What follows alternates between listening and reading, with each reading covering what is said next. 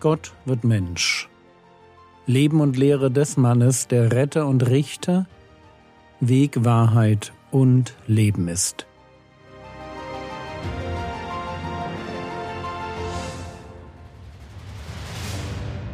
Episode 371 Eine Heilung in zwei Schritten.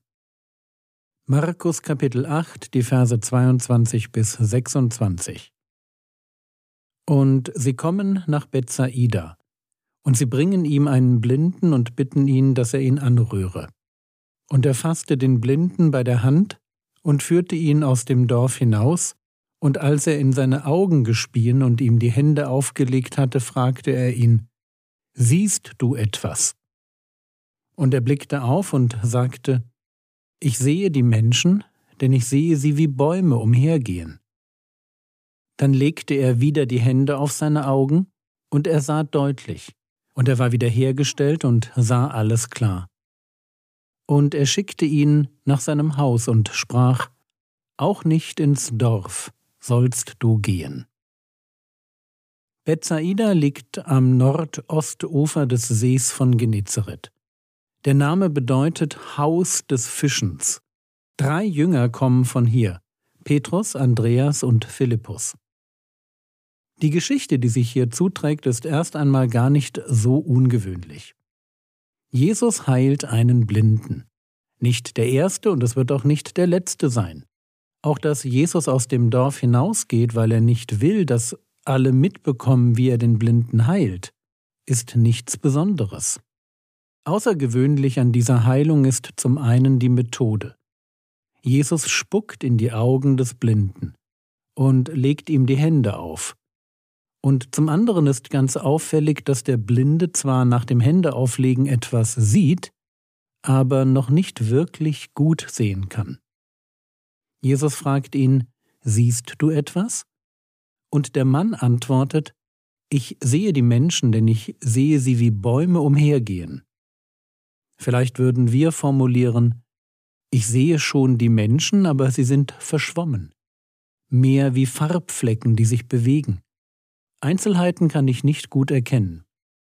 Und dann tut Jesus, was er noch nie getan hat. Er legt dem Mann noch einmal die Hände auf die Augen und erst dieses erneute Händeauflegen ist in puncto Heilung dann der Durchbruch. Er sah deutlich. Und er war wiederhergestellt und sah alles klar. Was soll diese Geschichte hier an dieser Stelle? Fangen wir mit einem Hinweis an. Wenn es sich bei den Evangelien um eine Erfindung der frühen Kirche handeln würde, also wenn es den Christen darum ginge, aus Jesus einen Wunderheiler zu machen, dann wäre diese Heilung hier nicht berichtet worden. Ein Wunderheiler, der zwei Anläufe braucht? Das ist nicht gerade ein Aushängeschild für seine überragenden Fähigkeiten. Übrigens kann man dasselbe auch für seinen Aufenthalt in Nazareth sagen. Niemand, der aus einem normalen Rabbi einen Wunderheiler machen will, der schreibt über ihn Markus Kapitel 6, Vers 5 und er konnte dort kein Wunderwerk tun, außer dass er wenigen Schwachen die Hände auflegte und sie heilte. Das nur als Hinweis. Es ist ein Indiz für die Authentizität der Jesusberichte, dass auch solche Ereignisse aufgenommen wurden, die Jesus als Heiler in einem vermeintlich weniger guten Licht erscheinen lassen. So ist das halt mit Tatsachenberichten. Sie spiegeln wider, was passiert ist, nicht unbedingt, was wir erwarten würden. Und hier, an der Stelle, wo ein Blinder kommt, um geheilt zu werden, ganz ehrlich, das hatten wir schon so oft. Wir erwarten förmlich, dass er ihn schwuppdiwupp heilt, oder? Das ist doch, was der Messias tut, oder? Jesaja 35, Vers 5. Dann werden die Augen der Blinden aufgetan und die Ohren der Tauben geöffnet. Und dann kommt es ganz anders. Drei Dinge unterscheiden diesen Heilungsbericht von der Norm. Erstens wird ausführlicher berichtet, was Jesus tut. Er spuckt in die Augen des Blinden und legt ihm die Hände auf. So eine genaue Beschreibung und die Verwendung von Speichel ist selten. Zweitens fragt Jesus nach, ob der Geheilte sehen kann. Nur in diesem einen Fall tut Jesus das. Er fragt sonst nie nach, sondern geht einfach davon aus, dass der Vater ihn erhört hat. Und das ist auch logisch, wenn wir uns vor Augen halten, dass der Herr Jesus an anderer Stelle sagt, dass er nur tun kann, was er den Vater tun sieht.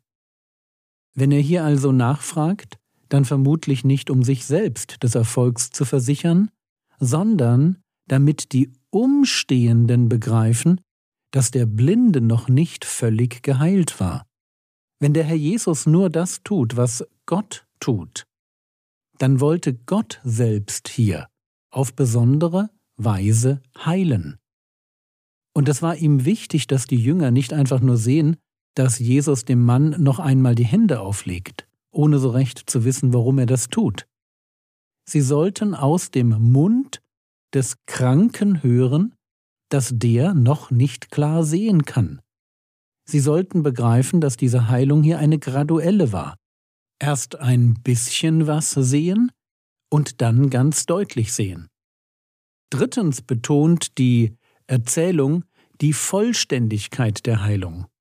Statt einfach nur zu sagen, und er konnte wieder sehen, wird betont formuliert, und er sah deutlich, und er war wiederhergestellt, und sah alles klar. Dreimal dieselbe Aussage. So, wir haben jetzt also drei Unterschiede zwischen einer normalen Blindenheilung und den Ereignissen von Bethsaida. Jedenfalls was die Beschreibung angeht. Es geht um das, was Jesus tut. Es geht um eine Heilung, die Zeit braucht, und es geht um das vollständig sehen können. Zurück zu unserer Frage. Was soll diese Geschichte hier? Antwort Sie ist eine Einleitung in das, was kommt. Sie ist so etwas wie eine Gegenstandslektion für die Jünger, vor allem wahrscheinlich für Petrus. Wenn wir nämlich weiterlesen, dann kommt als nächstes eine Episode, die in meiner Bibel mit das Bekenntnis des Petrus überschrieben ist. Es geht, wenn wir weiterlesen, um die Frage, wie die Jünger über Jesus denken. Und wir werden sehen, dass die Jünger ein wenig wie der Blinde sind. Sie haben schon Heilung erfahren, können etwas sehen, begreifen, dass ihr Rabbi der Messias ist, aber sie können trotzdem noch nicht klar sehen. Für sie ist der Messias immer noch eine politische Retterfigur. Die Idee, dass der Messias für die Sünden der Menschheit sterben muss, dass er leiden wird, verworfen wird, sterben und auferstehen wird, das sehen sie nicht. Die Jünger sind wie der Blinde nach dem ersten Heilungsschritt. Sie können schemenhaft erfassen, dass Jesus der Messias ist. Aber sie brauchen noch eine Berührung mit der Wahrheit, um völlig klar zu sehen. Auch für uns ist das ein wichtiger Punkt. Auch wir sehen geistliche Zusammenhänge nicht von Anfang an völlig klar. Geistliches Leben hat viel damit zu tun, dass wir dafür offen bleiben, geistliche Zusammenhänge immer besser zu verstehen. Jedes Mal, wenn wir in der Bibel lesen und über die Bibel nachdenken, ist es so, als würde Jesus uns die Hände auflegen, damit die Augen unseres Herzens ein wenig besser sehen können. Jesus freut sich über all die Dinge, die wir schon verstanden haben, aber genau so wünscht er sich auch, dass wir nicht da stehen bleiben, wo wir in puncto Gottes Erkenntnis gerade stehen. Es geht ihm darum, dass wir geistlich wie der Blinde deutlich sehen, wiederhergestellt werden und alles klar sehen.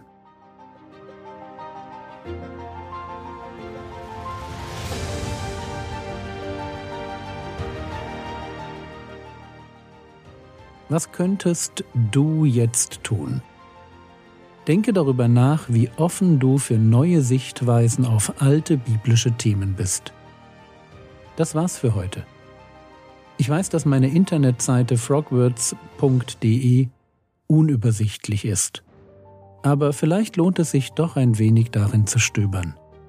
Der Herr segne dich, erfahre seine Gnade und lebe in seinem Frieden. Amen.